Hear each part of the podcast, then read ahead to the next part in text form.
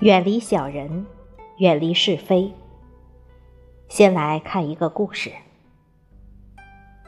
唐太宗问许敬宗：“我看满朝的文武百官中，你是最贤能的一个，但还是有人不断的在我面前谈论你的过失，这是为什么呢？”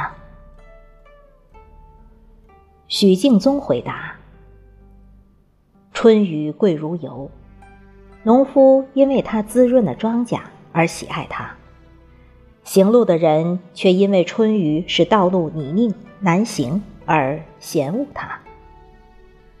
秋天的月亮像一轮明镜，辉映四方，才子佳人欣喜地对月欣赏，吟诗作赋；盗贼却讨厌它，怕照出了他们丑恶的行径。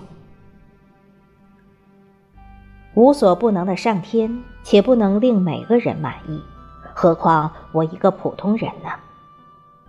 我没有用肥羊美酒去调和众口是非，况且是非之言本不可听信，听到之后也不可传播。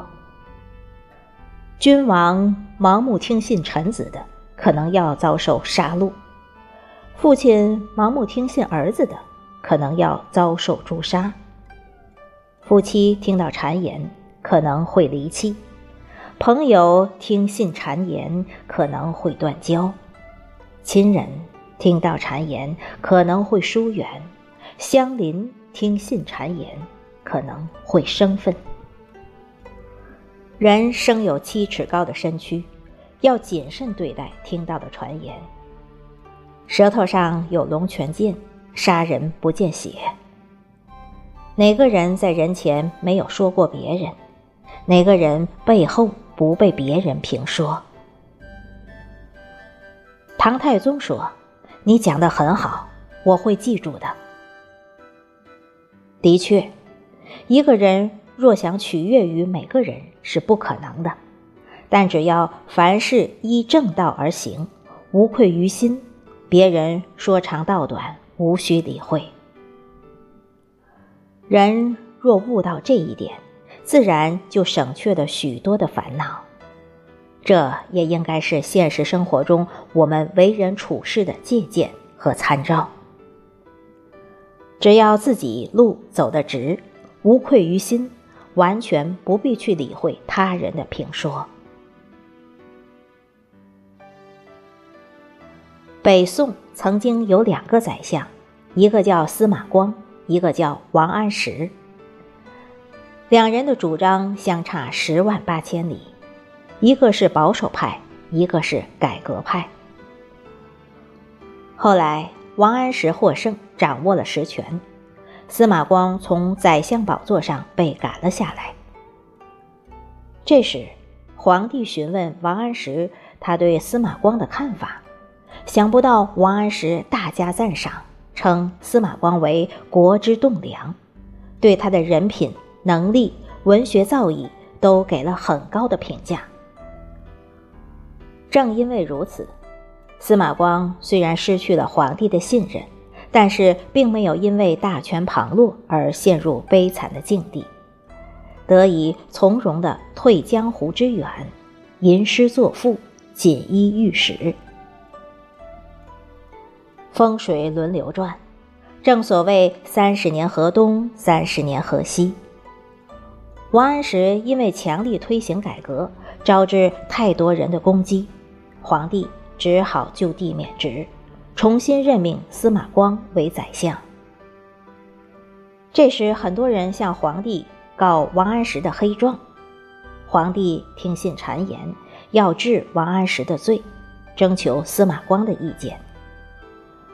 想不到司马光并没有落井下石，反而恳切地告诉皇帝：“王安石嫉恶如仇，胸怀坦荡，忠心耿耿，陛下万万不可听信谗言。”皇帝听完司马光对王安石的评价，说了一句话：“卿等皆君子也。”这就是君子之争，坦荡荡。君子和小人最大的不同是什么？君子风范是，只埋头做事和解决问题，不妄谈是非和做人，对事不对人，就事论事。小人特征是，不谈问题本身，却喜欢对人指手画脚，擅长针对人，善于人身攻击，却不想如何解决问题。君子是和而不同，即使我虽然不同意你的观点，但是我绝对敬重你的人格。事情之外还是朋友。小人则同而不和，表面上喜欢客客气气，实际上内心对你一万个不认同，而且瞅准时机暗地里对你使坏，这是非常卑劣的人格。小人最狠的一招是什么？他们在攻击一个人之前，会想方设法的先给这个人头上扣上一顶帽子，给他贴标签，从人品和道德上先把这个人全部否定，这样他所有的解释都是苍白的。这其实是兵法的上上策，上兵伐谋，诛人先诛心。所以，我宁可得罪君子，与君子为敌，也不要讨好一个小人，更不愿意接受小人的好意。送给大家一句话：远离小人，远离是非，只解决问题，不妄议他人，尊重每一个愿意解决问题的人，包括你的敌人。再送给各位几个字：愿你这样做人。我选择厚道，不是因为我笨拙，因为我明白，厚德能载物，助人能快乐。我选择善良，不是我软弱，因为我明白，善良是本性，恶必遭报应。我选择忍让，不是我退缩，因为我明白，忍一忍风平浪静，让一让天高海阔。我选择宽容，不是我怯懦，因为我明白，宽容是美德，美德没有错。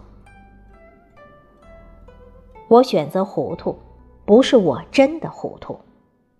只是不愿计较，从而大度应对，难得糊涂，笑看世态。我选择真诚，我有话就直说，因为我明白，违心奉承是应付，忠言逆耳是负责。我选择饶恕，不是我没原则，因为我明白，得饶人时且饶人。不能把事做绝了。